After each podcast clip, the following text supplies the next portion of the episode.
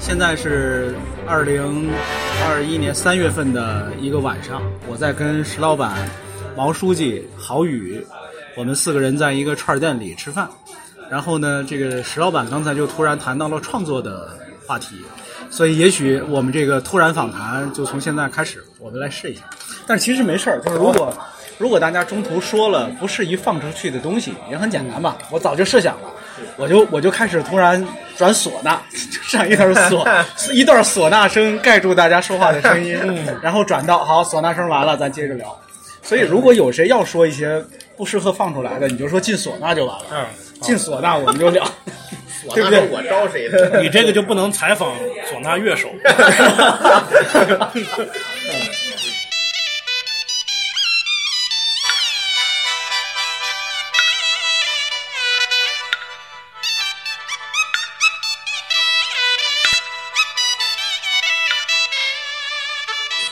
会有新的喜剧形式诞生吗？你们想没想过这个问题？就是新的表演形式。什么叫表演形式？举例子啊，嗯，相声是一种表演形式，嗯，单口喜剧是一种表演形式，嗯，呃，漫才是一种。你说，这你说，你说闲聊算不算新的表演形式？他们在台上一定是有人设的，也就是说，郝宇在台上胡说八道，然后被六兽打，这个是一个固定的玩法。嗯，闲聊可以算，哎，或者说是我我来问一下，零点五、闲聊零点三，闲聊这么精彩的节目形式，最早这个想法是从哪儿来的呢？小朋友当然是看了很多欧美的，当然是受这个东东锵老师啊，这个小朋友聊天会的这个影响。，Little Friends，当时 chat room，汉语汉语音表的，啊，好嘞，这期节目这期节目到此结束进唢了。是我觉得，我觉得这算零点五吧？闲聊是一种内容形式，而不能算一个表演形式。为什么不够精致？就是它没有办法变得变成一个很精致的一个做法。对，可复你。把那个对，没事，你就说这个，我在忙。他对于我觉得，我觉得就是说表演形式的创新很难了，太难了。但是媒介的变化会让它看起来不太一样。我觉得抖音上已经出现了很多新的表演形式。举个例子，听听字节跳动老员工对于抖音的这个，因为我看抖音看的少，比如呢，很多都算新的表演形式啊，小就是视频小品，可以那么说，但是也许可以再细分。嗯，我举个例子，咱先别说抖音，咱就说新媒媒介催生出来的新的表演形式。早些年的那种最早的那种跟着音乐对口型表演那种后舍男生、后舍男生，以及韩国的那个那小姐俩，那你说这个要新，以及后来那不就是双簧吗？你这个跟本质上跟双簧不是一种东西吗？如果说，你看，如果闲聊，我我觉得闲聊和对嘴型儿这都属于我也没否认双簧是一个表演形式，双面簧也是，还真是，你说的也很对。嗯。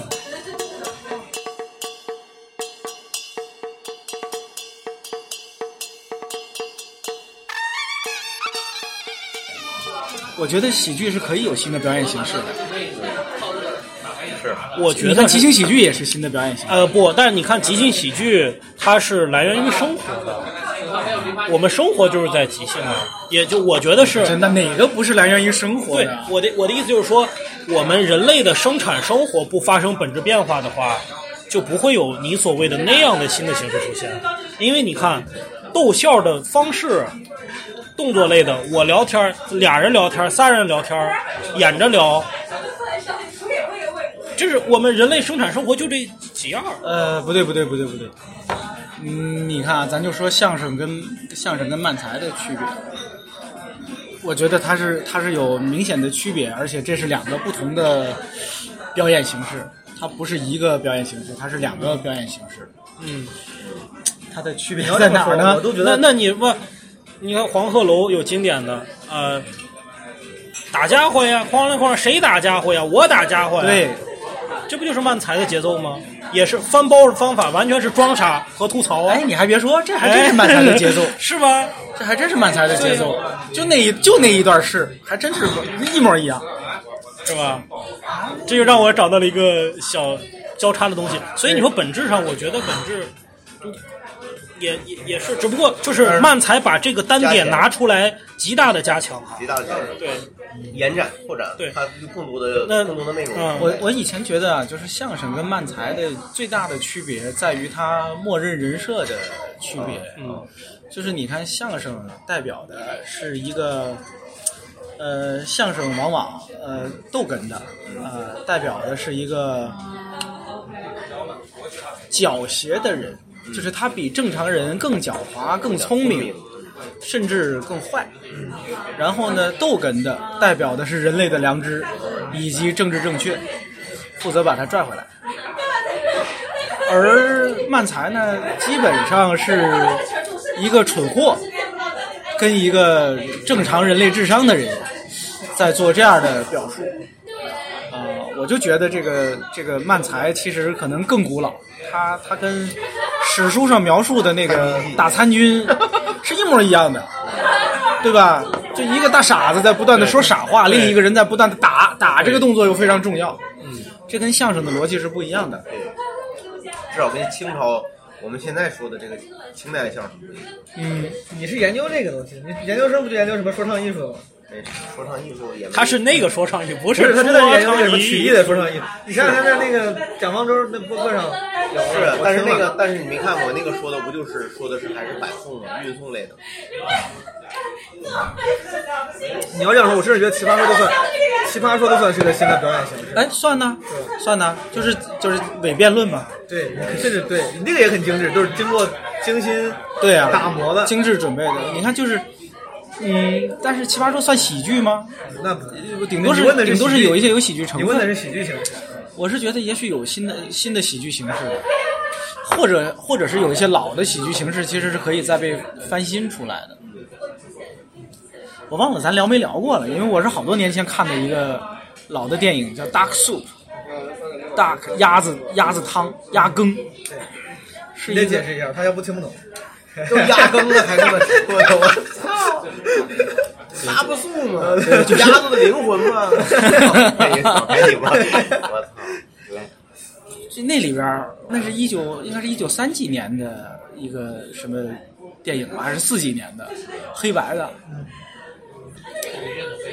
那个片子，我觉得让我非常的惊讶。嗯。它虽然是个电影，嗯但是我猜它可能是之前。就是舞台喜剧的版本转换电影翻版，我我超级无厘头，对白在大量的谐音梗和奇异梗、双关语之间绕来绕去，绕不绕不出去，就是这些逻辑。然后中间有一些片段又是典型的动作喜剧，就是就是，他是一个小贩儿在卖一个什么。忘了是棉花糖还是什么来着？就里边有点着有点着的火，他要给弄一个火出来干嘛？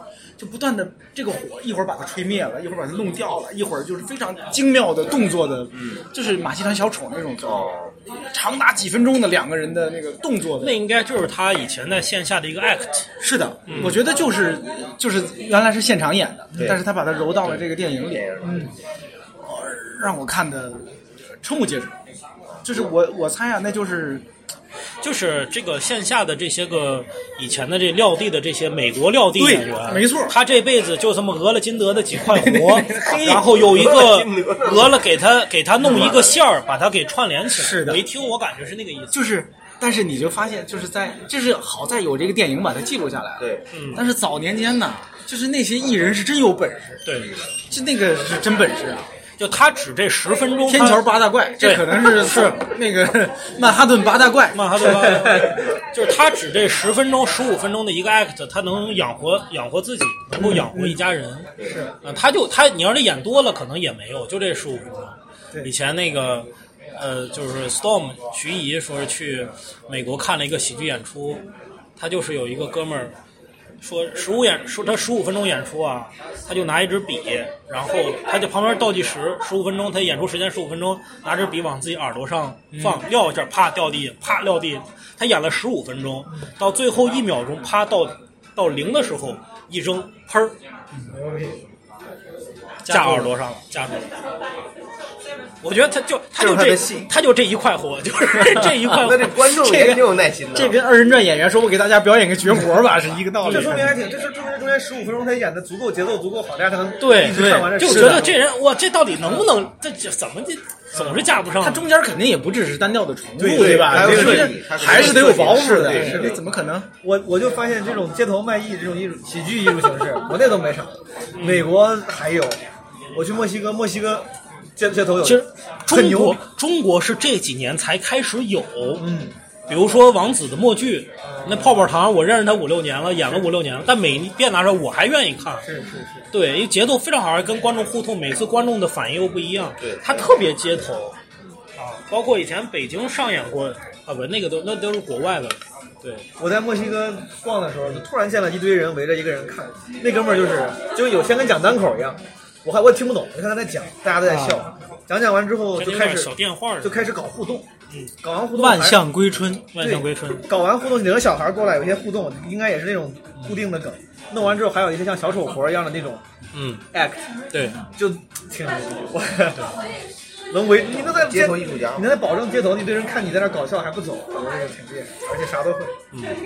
嗯，比如说当年那个相声大合唱，哦，我觉得那是其实是一个有前途的喜剧形式啊，只不过那个还没有被充分的发掘出来。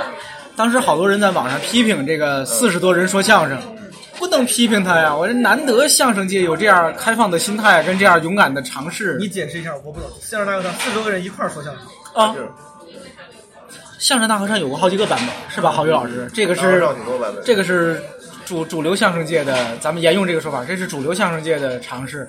所以其实我我自己就印象中有好几个版本，对德云社也有，对。中央电视台也有它就，是个群口相声，只是群的更多不是不是不是，它就是真的大合唱。举个例子，就是台上有四四十多个相声演员站成合唱队队形，哦，每个人手里都拿着一个小本儿，啊，都捧着一个像合唱队的那个谱子似的，嗯前头有一指挥嗯，或者说一领唱。嗯，朋友，你听过相声吗？你还喜欢相声吗？嗯，相声是一门传统的艺术，后边所有人齐声喊，讲究说学逗唱。你听我说，后边还有那个声部的变化。我印象中，我第一次看这种相声大合唱的时候，里边给了我很多的惊喜，甭管是唱，还是突然冒出一捧那个捧哏的来翻包袱的，或者几个人一块儿翻，或者一层一层的翻，是很好玩。而且我当时觉得可惜，就是还有很多可以玩的玩法没有被玩出来。我后来有一两年，央视春晚的那个语言组的老师找我跟我聊，我我都提到了，我说类似这样的创新，或者接近于他的创新，都太好了，太需要这样的创新了。相声那个相声大合唱是是比彩虹合唱团要早的，用合唱来抖包袱，用合唱来承载一些语言类的包袱，大有可为。因为它它本身就是一个有，它跟它跟梁左的做法是一样的，就是用最端庄的语境，嗯，来承载非常朴实轻松的内容，那个颠覆感是非常强的，有冲突嘛，对吧？说什么都好笑，说什么都好笑，何少能说什么。嗯，整吧。没什么，强总介绍新的喜剧形式。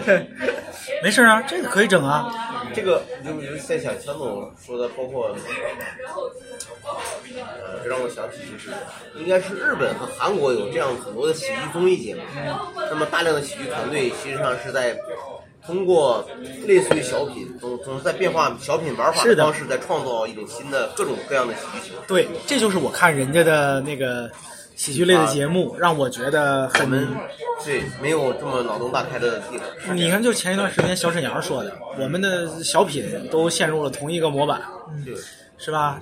先喜后悲，最后煽情，啊，然后把把要传达的价值观一定要靠演员的台词儿说出来。就是春晚，对，最后落一正肩底，是吧？正肩底。这是啥时候小沈阳在抖音里说的吧？小沈阳没说这个，小沈阳，小沈阳只是说了小沈阳的，我是看媒体报道，是小沈阳说以后不想演小品了，说小品现在都是先喜后悲，说自己觉得没意思，说我就想逗人开心，我不想，问题他也没逗人开心你就别这么说，干啥去了？这么说，你这么说小沈阳老师，郝宇老师，你这样说小沈阳，我我不开心了，都是东北人。哎，我喜欢小沈阳老师，我是没看着他演，主要是没看着什么作品。小沈阳就是那种几块活非常经典的，而我觉得一个艺人他一辈子有那么几块活够了，只不过我们对他的要求太高了。也是也是现在的媒体环境对于艺人的摧残。对，以前以前一个艺人一辈子有这几块活，那绝对是一辈子吃香平汤了，一一辈子够活了。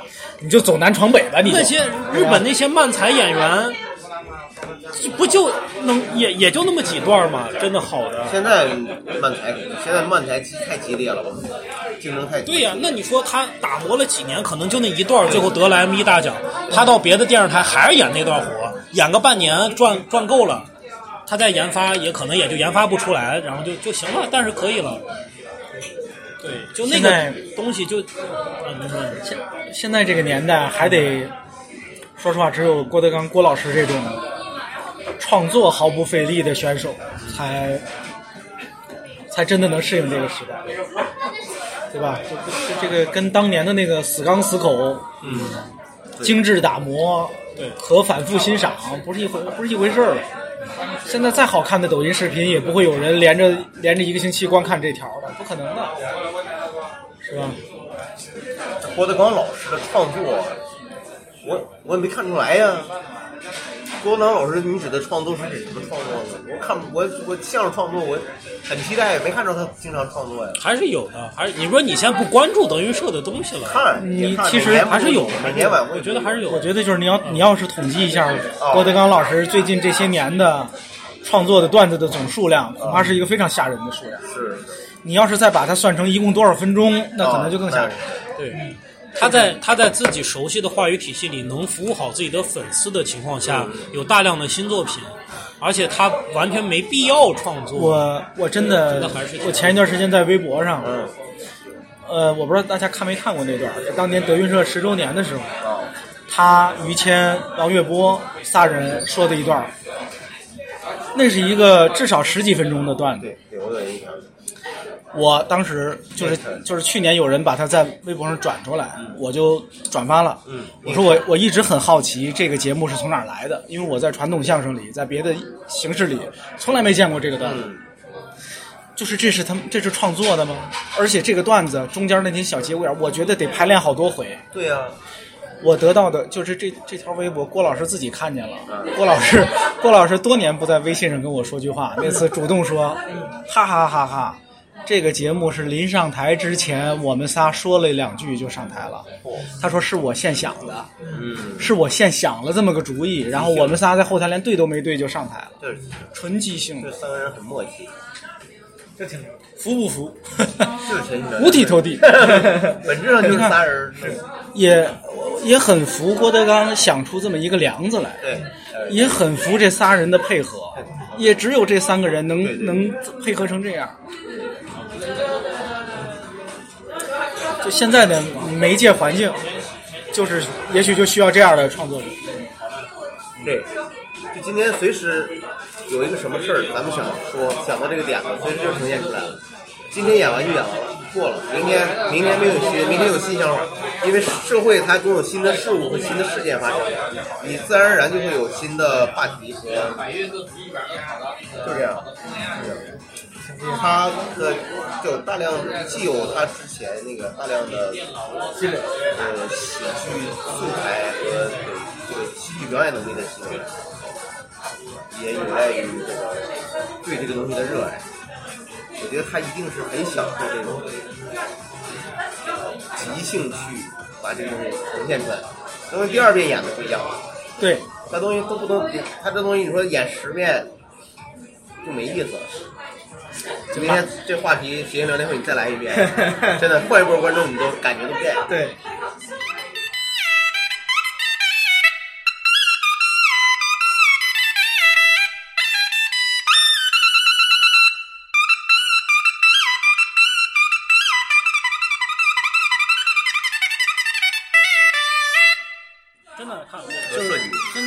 他们的漫才也逐渐的在脱离那种纯的装傻打的那种东西，开始有聊天儿。明白？两个女孩说：“我就喜我觉得丑男比帅男好，我要嫁给丑男。我说：“怎么可能呢？我告诉你，丑男怎么明白好明白。这不是相声吗？对呀有点意思。听着很像贾玲的相声，很像贾玲老师当年的相声。哎，就是这是小鹿和英宁的吗？我们两个女演员，两个女演员的翻台，我看过小鹿老师，小鹿的那个单口？对我看过他一段儿，这不是专场，我看过他一段儿，某一场里边有他，我觉得他挺好的。还没有石老板好。悟饭老师最近怎样了？我喜欢的悟饭老师最近，吴凡老师最近玩音乐喜剧呢，哦，哎，还对逼着呢，可牛逼了呢，他咋样？我没看啊，说挺好的，他不是忘词儿了吗？都。忘词儿了他也好。哎，你这是，你就是对对于你们这种，呃，这个 中年男人，这个反对丈母娘阵营阵营的同同胞们，啊，我可不那样，我觉得丈母娘，我觉得我丈母娘不错。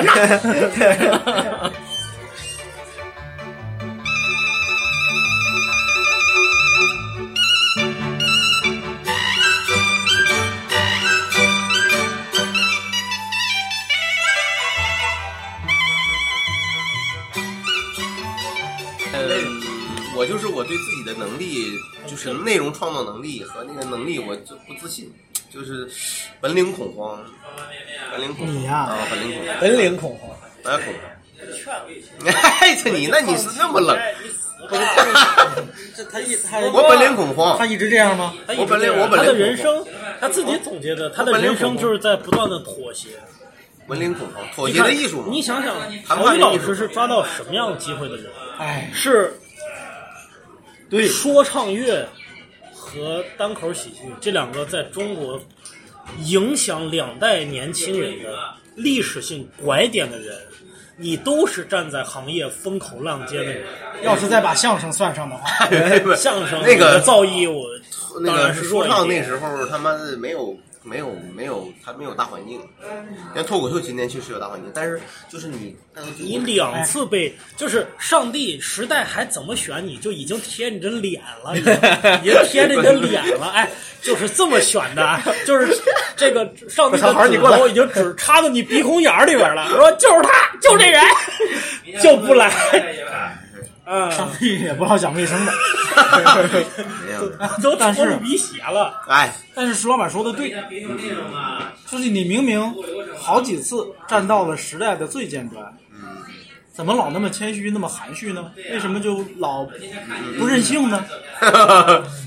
就听话呗，操！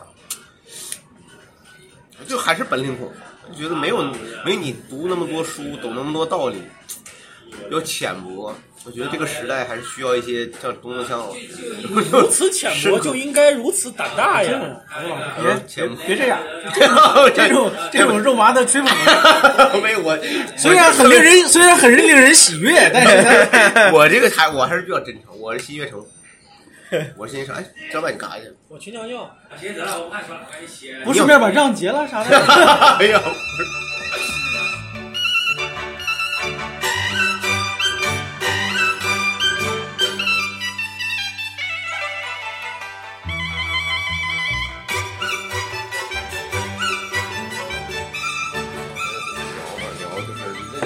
说全职做单口，全职做单口演员能不能去养活？这个你现阶段，但还是要接很多项目才能养活，我觉得。不是我，我觉得你不是你你你只做单口，编剧也不接，任何别的都不演，这很难的。但是你你总归还是得，但但是你如果就全职单口，你就做的像那个谁那个付航和于适那样，嗯就你要同步在让个人去经营你的抖音或者是 B 站，可以，你是可以靠我们哎，不行咱们咱们这样其实对，我想说的就是，不是全职做单口喜剧，而是全职做创作。对对对对，因为你又有创作的才华，甭管是当年说唱上的，还是咱们咱们后来这些，是专职做创作。这个创作是可以有各种各样的。是是，嗯，没信心，我就拿不出这个六里庄人民广播电台这种东西，我老是没信心。我觉得我去，哎，你看那也不石老板那个石老板那个，为啥他说他就是为啥他那个手册呀？嗯，就是让我觉得就是他能让素人入门儿，这个东西短期，然后你去按照这个方法去训练，你就掌握了一种技能，嗯，创作的技能，我觉得这个挺有必要不要。把任何对你的期盼和压力都转为对别人的非议。没有，我觉得这个特别好。你比如说，哎，比如说你现在发现了你 是不是？你比如说，哎，你比如说你一谈他，他就捧别人。你比如说你这个 Sketch，哎，你这个 Sketch 我以后学会，我写个字，我觉得我就可以，那我就有 Sketch 的这个那你。学呀，对呀、就是我就说，就是这种能力多了以后，我觉得我对自己的自信还能多一点。这也是温水煮青蛙，你知道，就是因为工作还不错，就一直你说他们还是我这个？就是你这个呀，我这个没有我这个作比较宽松，我的就是我的意思是这个宽松这个事儿还不啊错啊，以至于你一直不能够决定。如果你的工作让你特别不开心、特别忙，说不定你对你就更早。我我这决定，我多多多少精力都放在那个 单口喜剧上。我操，这个单口喜剧创作，我觉得挺耗时间，你得琢磨，就得琢磨，一晚上一晚上研究。那我在想，如果我我在想，就是说如果我这个白天的工作是一个文化创意产业的工作，比如说像枪总这样，每天需要你去有很多产生很多 idea，然后再去你要每天去读啊。去研究、去思考，那么还有没有时间？我估计像枪总这种应该是有时间，还能还能去做很多自己想做的事情。我就担心我他妈就开始疲于朝那个方向弄，嗯，我我有这个担心，我有我有这个担心。那全职呢？全职做单口呢？你怕不赚钱？单口全职做单口，你觉得能赚钱吗？单立人不是效果啊，那两两回事啊。你走的艺人思维，他那个状态不太一样。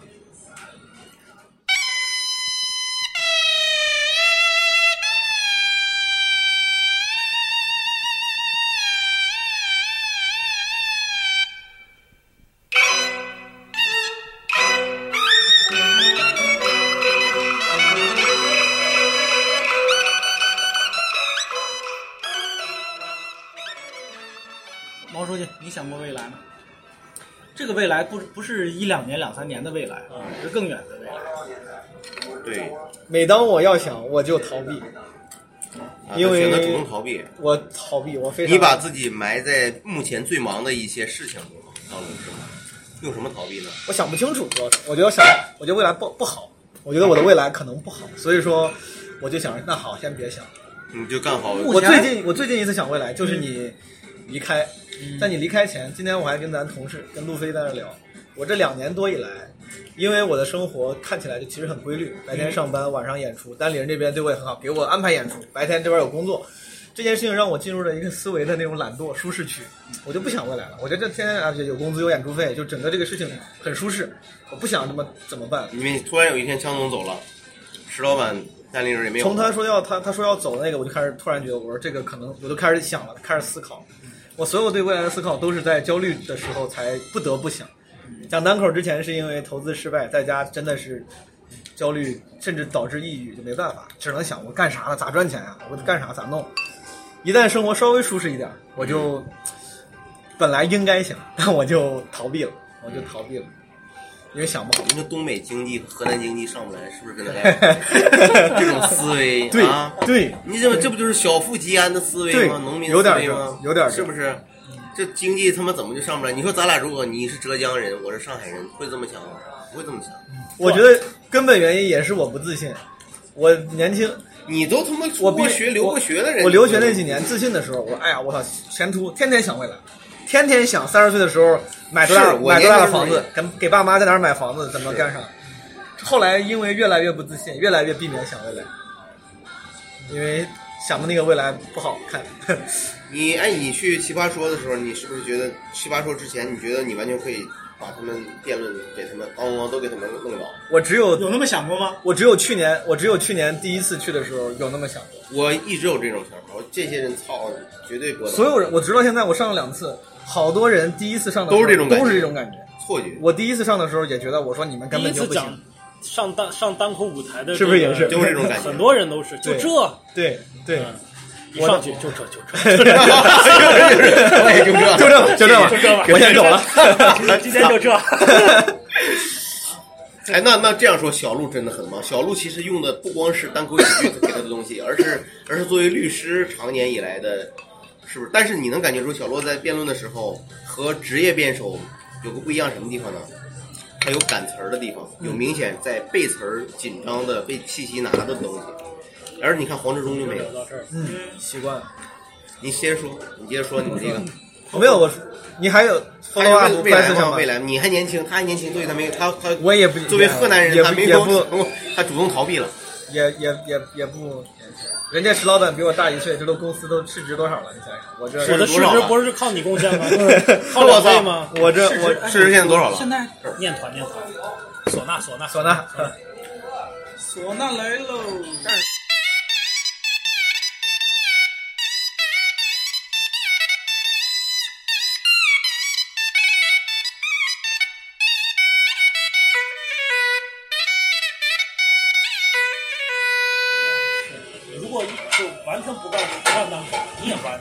是是是，肯定这个。所以说我说单口，我一直对外我说单口是我的救命稻草，就是是我的。单口让你在价值感上，对对对，我之所以愿意正常还上班，就是当上班有时候有时候有一些存在感缺失的时候，当螺丝钉嘛。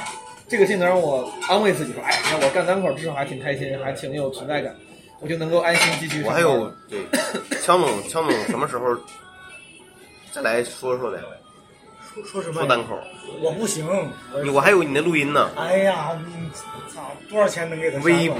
微博，我有他的录音，就是黄西和他的朋友那场，那那次那次崔永元，那次崔永元也在，你看，说实话，就是齐心聊天会这种，我觉得我没有压力，我觉得我翻包袱我能翻，嗯因为我今天一边看着一边在想，有些我是能递上那个，对对我知道该怎么翻的，对对我也有相关的经验，对，但是你让我自己一个人站那儿说，我真的毫无信心，毫无信心，也没有毫无信心还是兴趣？不有有兴趣，没兴趣，一点都没兴趣。咋没兴趣我觉得得得得练好多次，可能才能见着，真的。因为你看，我见过，呃，单口这玩意儿在北京最早的那个样子，嗯对吧？当年热力蒙欧什么嗯之类的，嗯嗯我的水平也就是当年那样的水平。如果现在的台上的表演还都是当年那样的水平，那我上个台，我也许壮着点我就上了。但是现在事实上是，现在好的演员，各位啊，别闹其他的演员，你别都已经演得非常好。一个毫无演出经验跟毫无日常训练的人，比如我上台的完全不行，就是这么回事。这这一点都不计也就是一个礼拜的时间，你就现在确实还是一个能够迎头赶上我的时期。我觉得我也没到那份儿上我我也第一在这个事儿上没努力过，第二我也没找到那个没找到那想个姿态想，做呃，没找到那个姿态。就比如说相声的口风，我是大概我大概知道，嗯嗯嗯就相声该是个什么口风，嗯嗯，这个玩意儿是什么口风，尤其是我该是什么口风，我没找到。你就找呗，多试呗，你看，对，就得试才就试多试几次就找我，最后就找到你可能就是你内心中一个平常一直想压抑，可能你是一直在一直在以文字的形式让那个让那个让那个声音出发声，那可能在舞台上你那是一个你的超我就出来了，对，就是可能得找。你你可能是带着天津口音的一个人都说不准，我之前就发现，就你那个专场，我当时看完了之后，我我可能没跟你说，我的反应是，哎，就你在台上的东北口音比你在台下重多。了，对对对对对对，对吧？你在台上的东北口音非常重，对就显然那个你不是台下的生活中那个人那是另一个人，对。还有你，对，那个人就是我觉得我舒服的表达的那个身状态，我自己都意识不到，甚至对。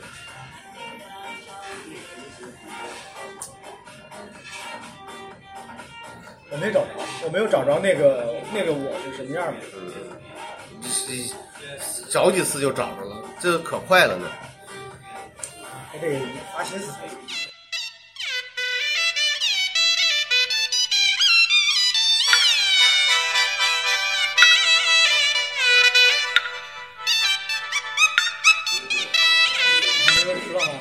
你想过未来吗？想过呀，你觉得进唢呐，嗨，这就进唢呐。来，你觉得未来的未来的唢呐是什么样的？太空唢呐。我觉得未来，我希望我能够我还是想的比较清楚的吧，我觉得就是嗯，每天都会有一些新的创作和新的学到新的东西。完了，那这个太嗯已经是官话了。对但是这个是真的。然后就是你这个，就说我哎项目上你你想，你想具体点儿，咱现在比如说单立人的未来，单单立人未来会变成什么样的？单立人会变成下一个效果吗？单立人还是说有别的跟他是我我不一样的？对单立人定位就是中国最好的喜剧公司。你自己的未来嗯，就是中国最好的喜剧公司的创始人，是这样吗？啊不是我自己的未来，其实跟公司没关系。有一个幸福的家庭，操，他是没有我我自己的未来就是每天都有创作新段子、有新的写段子，没有你没结婚，没有啊，单身都单着呢。女朋友也没有，没有石老板你连女朋友也没有，没有啊，这这这真没有。什么玩意儿？咩咩咩叫了都快。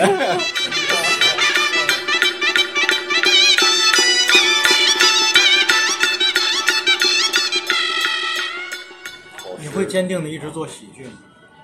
不一定，喜剧对我来说也也是一个工具，只不过是一个大工具。什么工具？干嘛的工具？就是就是人生的找对象的工具人生的工具。人生的工具。就我人生的价价值，我人生的整个这个行为架设在这个喜剧上面，我觉得就是就是我在上面攀爬，我觉得有意义吧。啊，这是我的一个工具，但这有什么意义呢？呢？啊，这有什么意义呢？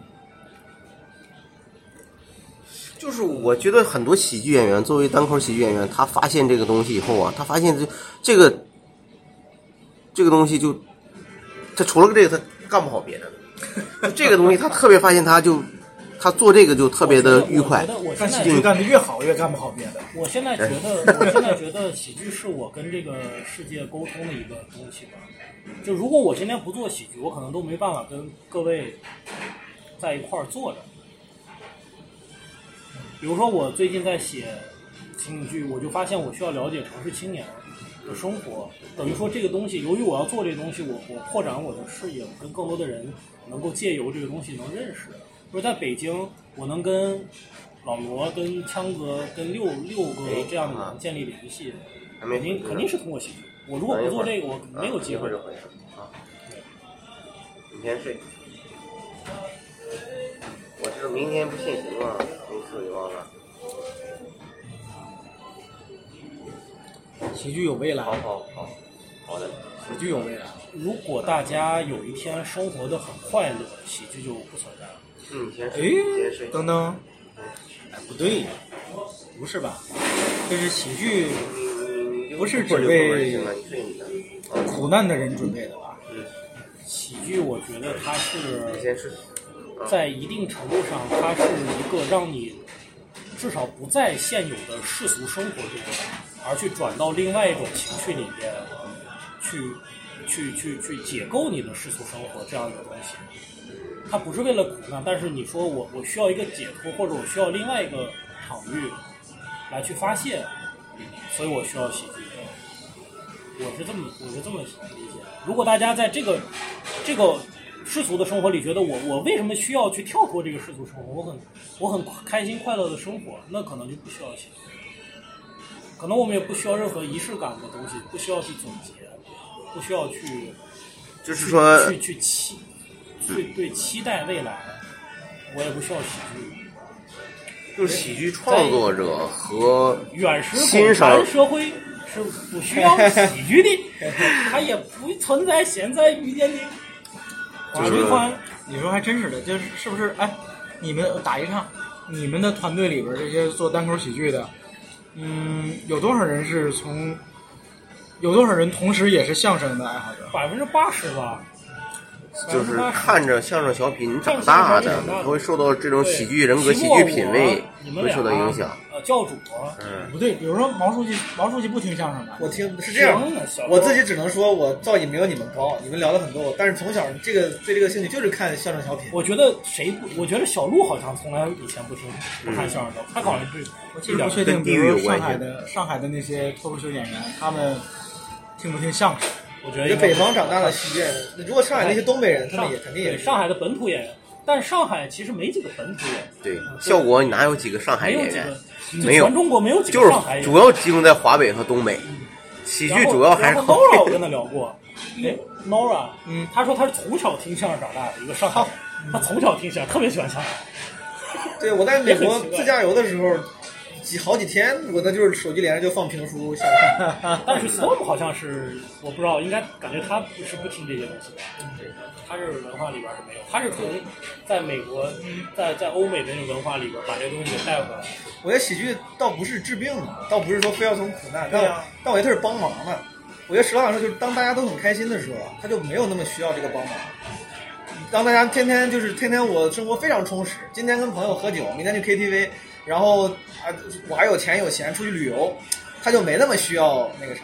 我就跟刷抖音是一样的，你无聊的时候没事儿干的时候刷刷抖音，天天如果很充实，我就不不刷抖音去看那些。现在比如说我现在做喜剧，但我不看喜剧，因为我很快乐。嗯，我不看，我从来不看喜剧。哦，我现在看的也少，我感觉。嗯，看别人的看的少，我我自己看最多的就是我刚入行那时候，那不是过得很苦嘛，是或者他那样天天看专场，哇，看的太多了，天天看专场，然后包括 sketch 各种各种各样的喜剧形式。我我我听相声、看小品最多的就是我上学的时候很苦闷，嗯嗯，苦闷，对，倒不一定是苦，但是有可能也是闷。闷嗯对，呃，尤其你从事喜剧创作了以后呢，你我操，每次我看喜剧啊作品呢，老想解读的。就总觉得不行，这不行不行，这怎么写的太，真的，你就感觉这不能这么演你。这个觉得你觉得李焕英怎么样？李焕英我没你看了吗？问我，啊，嗯、没看呢。我看了看了看了。我觉得李焕英是一部很好的电影，为什么要离这么近说？表示严肃。嗯，呃，就是它是个娱乐产品，嗯它是个电影。首先，它是一个内容内容型的娱乐产品。嗯李焕英这个电影呢，呃，有足够的让大家开心的包袱，也有足以让大家动情的人物和故事。对于春节期间大家花几十块钱想去看场电影的普通观众来说，这是一个非常保质保量的、合格的，甚至是给人惊喜的娱乐产品。但是啊，我要听但 是。这又又绕到咱们之前说的那句话嗯了。但是，有些失败比成功更有价值。嗯同样，这个春节档还有一些电影，他们的业绩没有《李焕英》好，嗯但是我你可以说是他们失败了，嗯甚至是说他们作为一个电影，他们的完成度、成熟度也没有《李焕英》这么完整。啊，他们要表达的情感，也许别人没看到，他们所做的一些努力，也许没有引起足够的共鸣。但是我觉得另有一些电影，春节档的其他电影，有比李焕英更高的追求跟更大的野心。吉祥如意那种是吧？呃，包括《吉祥如意》，包括《刺杀小说家》，我觉得都在努力做这样的尝试。还有一些我没看，比如说那个《侍神令》什么之类的。那个电影它的野心很大，对，而不是说像李焕英从一开始做这个项目的时候，他就很明显，他就是做一个娱乐商业片儿的。是呀，是呀，但是我没有苛求所有电影都都要有那么大的野心，那么大的。就比如说，咱吃黄焖鸡米饭，说有一家他把黄焖鸡米饭做的很好吃，可以呀，当然可以啊。那对于很多人来说，那是非常好的。但是有另外一家饭馆儿，他他努力的想做出一个什么满汉全席来啊，或者什么来啊，也许现在做的还不够好。但是你也得知道，就世界上不能只有黄焖鸡米饭的，大家都做黄焖鸡米饭，那不就不好玩了吗？但是把黄焖鸡米饭做得好是非常牛逼的，嗯，对吧？把黄焖鸡米饭做得好是非常厉害的人。就是这样，就是如果你拿它电影，就归根结底是个娱乐产品，你你那样的作作品很好啊。我我买的那个票，我觉得很值得呀，嗯，是吧？吉祥如意你看了吗？没有，我我我下我也没 我没来得及看过。就是说做完喜剧以后啊，连他妈的就欣赏、我借鉴、学习别人作品的时间都少了，感觉。《吉祥如意》这片子当年它只有一半儿的时候，只有吉祥那一部分的时候，在电影资料馆放。呃，史航老师拉我拉我去看的，在成片儿里头，嗯其实有那一段镜头，就是放映这个吉祥，大鹏自己站在台上，底下有观众问他，包括旁边有那主持人，那是电影资料馆的那个沙丹老师，我猜可能就是那场，嗯，就是当时我你在的那场我跟史航都坐在底下当观众呢，然后在那儿，就是我们不知道有一个摄像机在照，摄像机在拍，啊，可能就是那场，那是等于是其中的一个缩短版、出版，还是一个对，我觉得其实就是可能就是短片一半儿，那是一个完整的一半儿的短片儿，就没有讲故事的后一半儿，或者没有讲故事幕后的一些故事。他后来又补上了那些部分，变成了一个更完整的一个东西。嗯，你看了吗？我没看，但是我大概知道。大概是就做了一遍，得好好看一看。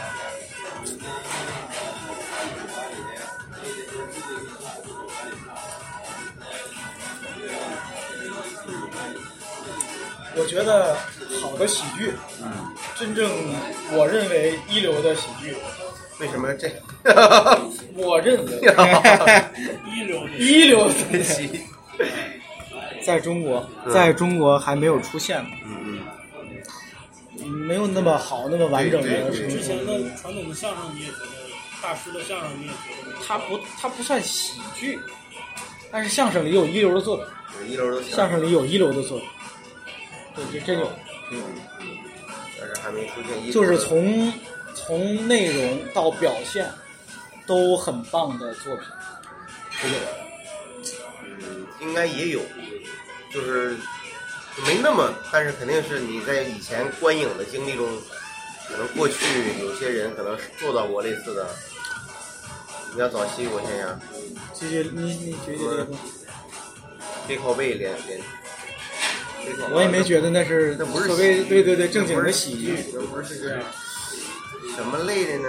当年疯狂石头我倒看过我，觉得疯狂石头算。我觉得就是就是当时那个属于是能重复，我愿意重复欣赏。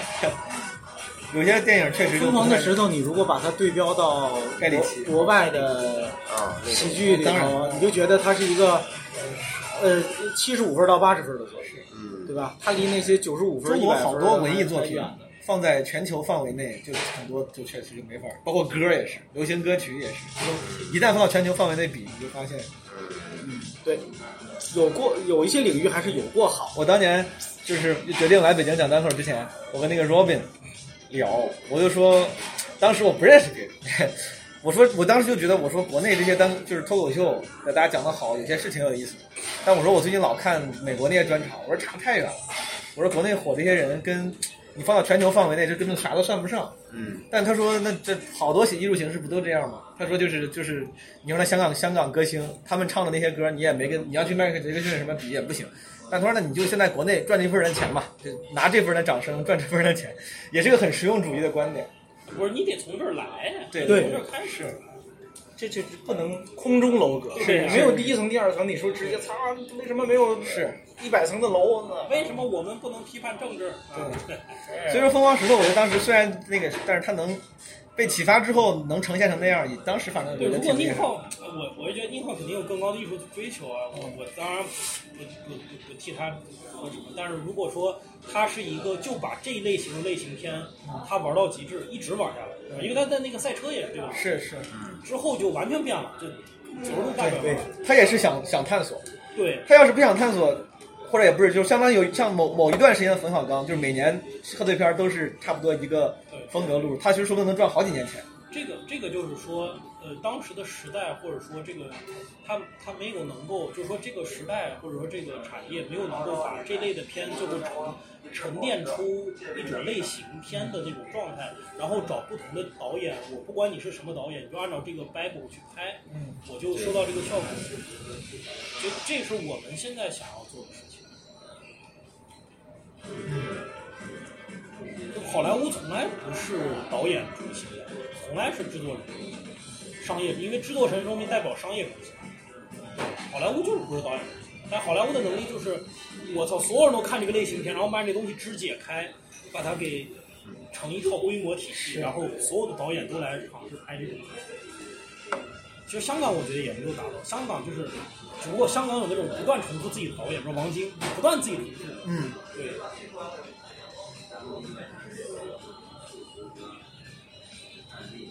但这个体系有没有不脱离人？我我觉得就是中西文化的差异。西西方就是永远就是他就相信体系，就是这个这个 System system，对对，形式正义可以。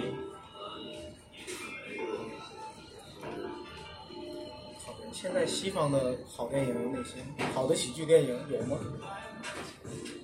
喜剧电影这些年看过什么好的喜剧电影？我觉得那个《乔乔兔》，你们看，你知道我说那个吗？一般吧。就是我觉得已经挺有意思了。但那严格的说，那种喜剧还不是我想象中的喜剧。啊，我就我看着还挺开心的。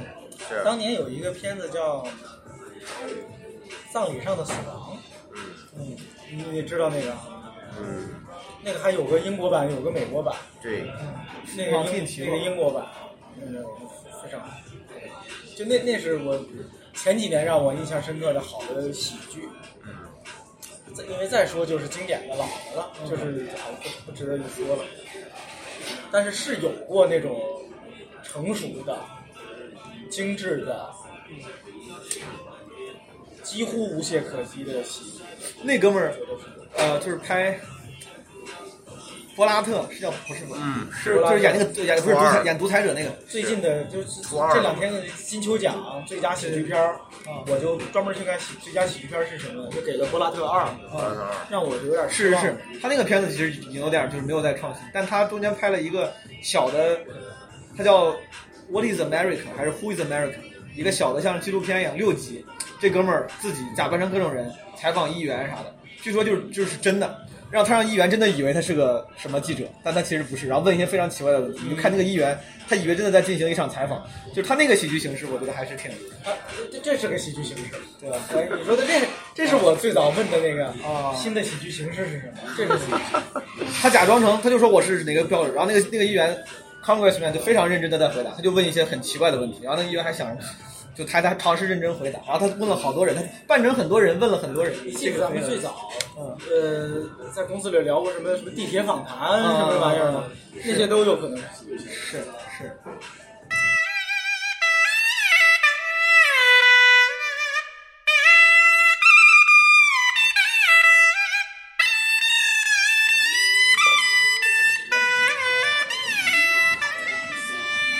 所以枪总对于石老板对对于未来的这个解答，就对关于喜剧的理解，没有给出具体的答案明确的方向，对但是我也不难为石老板，我觉得就是很难回答。对，就是尤其是他还作为一个创业者，你看，对于就从我作为一个就是喜剧的创作者，尤其是就是接触单口喜剧以后，对于单口喜剧的理解和我以前脑子里面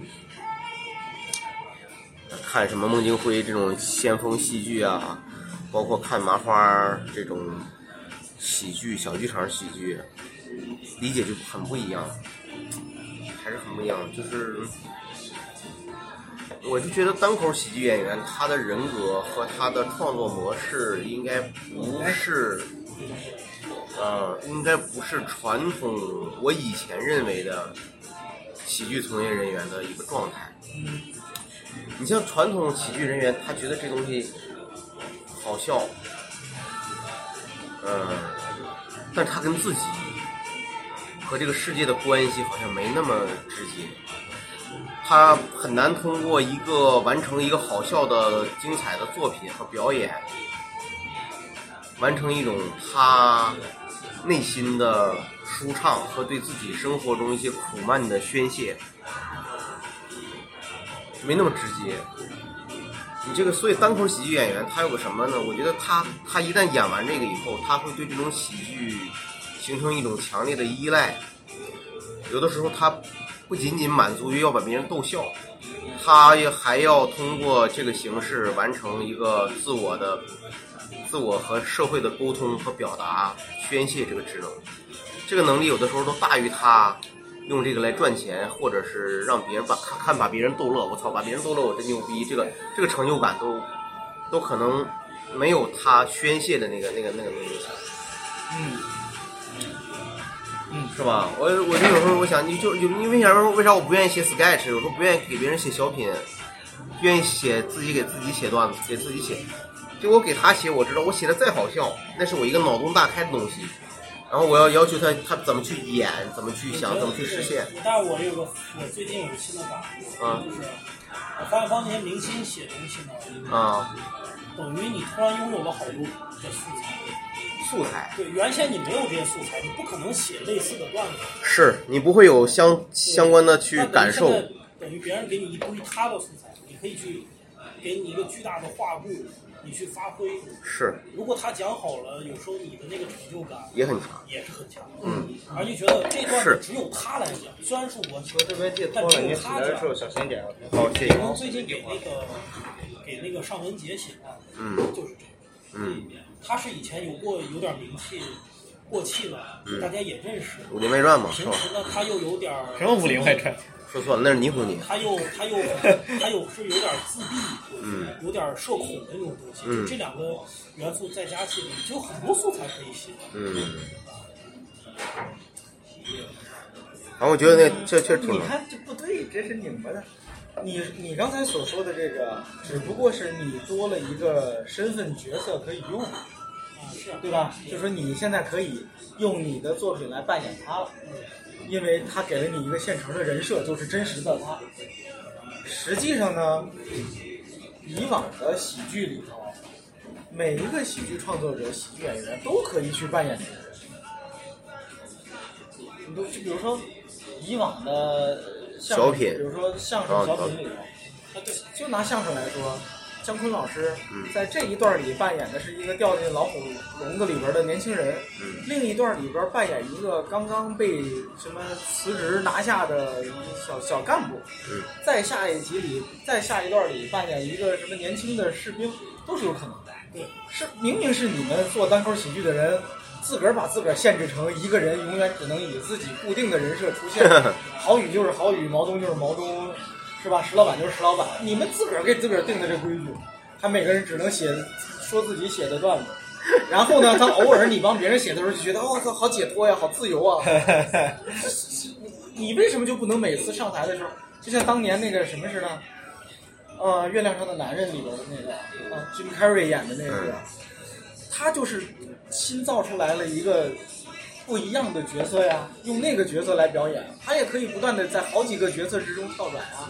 今天我是他，明天我是他，再后天我是他，他自己可以演好几个角色，他能交替着出现这些角色。今天我是石老板，明天我是石大姐，后天我是石姥姥，都是你自己演的，都可以演。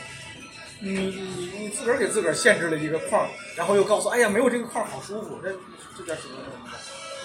嗯，是你们自个儿把路走窄了呀。他可能是因为国外的这种模式，他没有太多的人这么做，就是没有人太多人像那个我觉得，我觉得下一步，比如说我通过给别人写，我就可以自己在这儿造路。嗯就我通过给别人写，这个锻炼了一个新的能力。就是说我就可以我就可以自己养个别人。其实就是塑造人物跟塑造角色对，那么就是说，在以往的这个单口喜剧创作里面，塑造人物和塑造角色呢比较简单，相对来说简单。那演员更多的重视个人的感受，就你刚开始的时候写自己这种，他是啊对写自己容对，易。写一段时间以后，你掌握这个技巧，你可以写那你观察喜剧，那宋飞一辈子他不也就是他一直爱好，这是爱好。我觉得这个跟人格、他的性格啊什么，有的人天生他就扮演别人打怵，他就不愿意，他就喜欢从自己的视角，就是永远是用这个自己的视角来说事儿。就就那宋飞有典型的嘛。就如果你真是找到了一个完美的对对对对对。视角跟身份也就罢了，对，比如说憨豆，比如说是，乌迪艾伦，嗯，都是找到了自己的那个角色、那个人物，他就一辈子扮演这个人物就得了。他扮演的这个人物，也许就是他本人，对，就是他。我觉得也许某种状态下的他本人，也许就是一个夸大了的他本人，以及某一部分他本人。比如说憨豆人，对现就是生活中也不是那样的，对，但是乌迪安伦可能跟他生活中就很像就。像大概是这样的。对但是实际上，实际上乌迪安伦也扮演过很多不同的角色，角色呀，对是吧？对，我我是我也是去尝试嘛，多尝试。我是。前一段时间听那个，是听六哥提到了，说乌迪艾伦有一个电影嗯，叫叫，就大陆的翻译叫《齐飞传》的，还是就是还是叫变色龙齐飞传，就变色龙那个。Zelig 对，哦，犀利呃犀利传，犀利传，犀利传，就因为是 Zelig 的音译。我就觉得那个就也挺有意思的，他在扮演别的人物呀，他也没有把自己局限成我永远是一个曼哈顿的知识分子。啊。对，那些玩意儿，戏戏肯定是越那越来个也是一个新的喜剧形式，那个也是一个新的喜剧形式，那个是一个伪纪录片儿，对。伪纪录片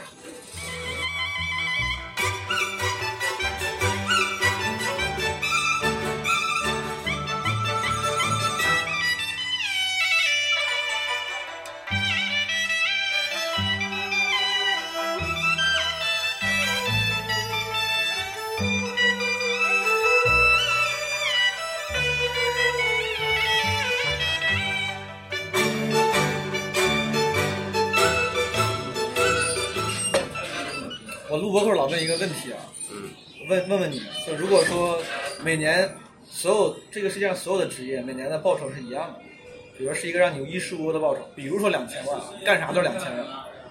这个前提咱只是为了问后面你，就是你会干啥？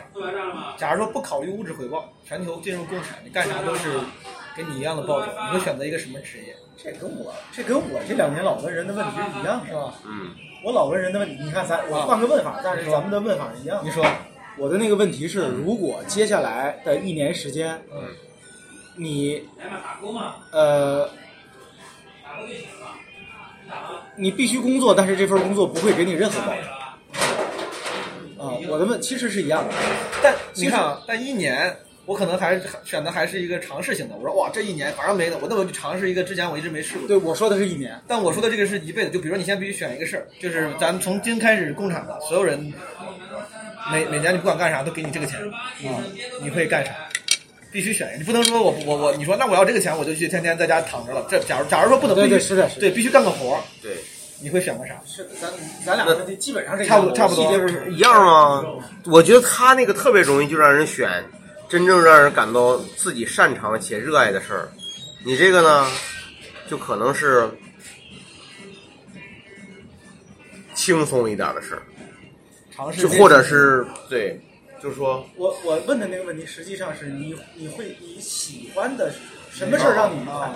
愉快也是愉快什么。事儿让你你？回答一下，如果这两个题答案不一样，你也可以解释一下对，为啥你也可以，答案不一样你可以分别回答，也可以一起一块儿。对对对对，像像毛泽东他说那个，我就偏向于就是还是喜剧、喜剧、喜剧创作和表演、表演，喜剧创作和表演，就演连演带带写。明白强总那个呢，啊？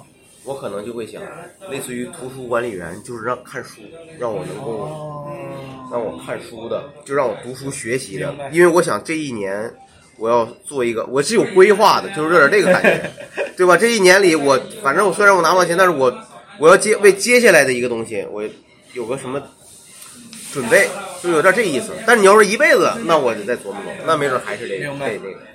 石老板你呢？我跟现在一样，还是干这个。这两个问题都干谁呀是都是这样。？干管理者还是干喜说明你已经剧创作者你已？经选择了能让你的愉悦跟成就感最大化的工作。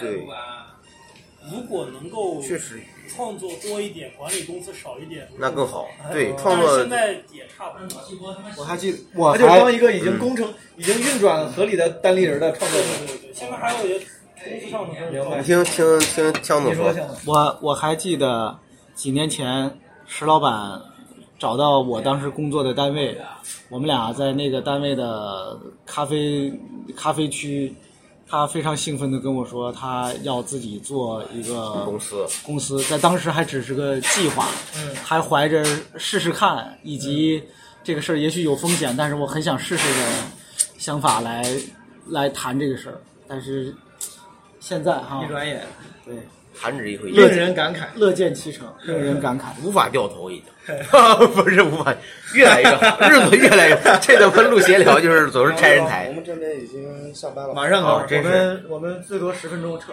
对，好的我们说说，谢谢啊，没事儿没事儿。你的回答，你的回答。我要选我那个我那个问题啊，就是一辈子，那我可能我我应该你是喜剧表演和创作，我应该就是表演和创作。你悲剧也行，我我你像我自己做播客有时候也不好笑，但是比如说你现在如果真的让我，我可能写写脱口秀，写写 rap，我不是自己想写 rap，啊有时候你说真真是我要有那个才能，真是要是习得那个才能，写个话剧，我也估计挺愿意。你要真有那个才能，拍个电影，是不是？反正就是创作跟表演。如果是你那个呢，我就应该就是一个行万里路的工作，比如说什么旅游博主，或者是什么所谓探险家、旅游摄影师这种，嗯。就这年可能死。没关系，你在你看你去读书了，我就多趁着一年，反正也不给钱，我行吧就多跑跑。听过以前毛东什么爬骑马大龙，就是他他对于死生死真的是对我是完全我在那个我当时血氧百分之四十，我就想着死就死了，我得上去。我爬四姑娘山二峰的时候也是，当时就觉得死就死就死了，我当时就觉得不行，必须得上去。我 下来之后肯定觉得自己很蠢，但当当当时就觉得不行，下来之后我觉得很失望，红姑娘呢？红姑娘呢？不是说四个吗？你上四个姑娘也没不至于有这个血氧量也比这个高，是不是？行，我的回答是我当时认真的想这个问题啊，其实我是想弄明白最让我愉快的工作或者最让我愉快的状态是什么。很奇怪，我最后想出来的答案是我就一开始想这个问题的时候没有想到的。嗯，但是其实你们仨都说完了，那我说就显得有点很俗气了。你说，我想的倒不是做脱口秀、单口喜剧什么之类的，我想的是，如果我可以完全不为钱工作，而而只考虑自己的愉快跟成就感，我去做舞台剧。啊，我嗯我估计也是。你看，你看舞台剧舞台，剧你看，我现你们肯定能理解，是那种创作和成就感都非常明确的那个那个过程。但是舞台剧跟单口喜剧有区别，就是舞台剧是个集体创作，对对对，嗯，舞台剧是聚集一群有才华的人一块儿来做这个事儿，而且大家会互相碰撞，一起来完成一个作品。那个过程是非常愉快的，即使最后没做出来，这个过程也一定是愉快的。别人没有我上车了吧？啊，就是我很享受那个过程就是我自己参与过做过一些舞台剧，是就整个的过程是非常愉快的，都是很愉快的，所有人都努力的在这个事儿上添砖加瓦，发挥自己的才华。六里庄夜俗生活那个剧有有视频记录吗？有视频资料吗？有，而且有好几版，还有我自己演的一版，应该有机会拍下来，放出来看。嗯就是不太想放出来，因为自己觉得不满意。卡夫卡也是这么想。对，所以卡夫卡要活着可能非常生气，这他妈让你们给弄出去的，孙子！他肯定想什么？早知道你们喜欢，我早他妈放出来了！我靠，趁着活的时候那个。不一定。所以说刚才那两个问题，你答案是一样的，一年也是这个，一辈子也是这个。对，这是顶多顶多有大同小异，但是尤应该都是这个。强总他是体验过做舞台剧的那个心兴奋是的因为他跟他跟你自己闷在屋子里写一个长篇小说，跟那个你自己孤独的演一个什么东西，那个是不一样的。你要这么说，强总这么说，其实我表演单口也不是一种孤独感，就是也一定是是你们同队干这个，这哎这我不知道，就是也是演也对演员在就是互相在后台交流谈段子，得有这个。然后或者这牛逼，我操嫉妒，然后他这哎鸡巴水了，我就说 就是那种东西确实是他你绝对不是说我这半天我一个人在这演，我他妈面对演完就走关键观众不是这，对对对对他肯定还是一个群体一个圈子。坐地。铁过来演完，你们演我就回家了。就它是一个圈子，他有交流，有碰撞。他其实跟那个舞台剧，枪总说那个舞台剧，他是有类似的。对。包括你一块儿去拍 sketch，是编写 sketch、录闲聊，它也是有这个互相，它是一个互相成事儿的这么一个过程。很开心。对，而且这种舞台表演呢，它可可承载的内容有很多，对，说学逗唱都能装进去，十样杂耍都能包括在里面。我 那是天津区之江这地儿，实际上咱耍还没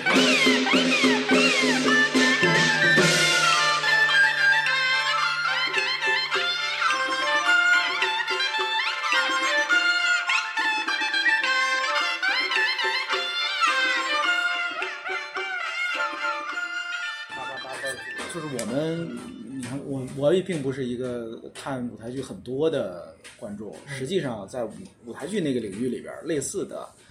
花哨的、有趣的玩法可能已经很多了，是就是这种对舞台的更丰富的利用，对更更多的可能的探索。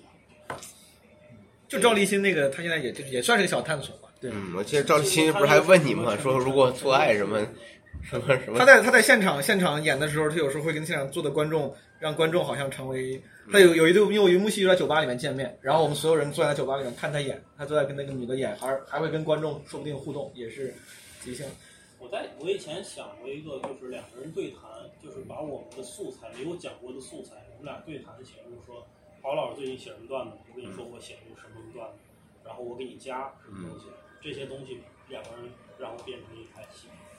你讲完这个，我讲我讲我这个，然后当然我讲这个，我跟你说一个我妈强奸的事儿，肯定说说完这段子本身之后，就这个事儿是一个真事儿嘛，嗯就可能就聊这个事儿本身。嗯，好了，这个餐馆的音乐声响起了，很像一个 那个散场音乐，散场音乐。我们下周再见这。次 谁知道还有没有下周？感反正这次突然开始的访谈，我我们就突然结束了 啊我！滋个尿去。好嘞，这个结尾语也非常好。你去去去。我回头我回头剪剪试试啊，我看有没有可能剪出一个东西来。江总，这是手机摔了一下，那是那个那是那是膜那个膜坏了，贴了，这是 R 二，是的。我也有。好嘞，进唢呐。我他妈刚才我媳妇儿来了，就上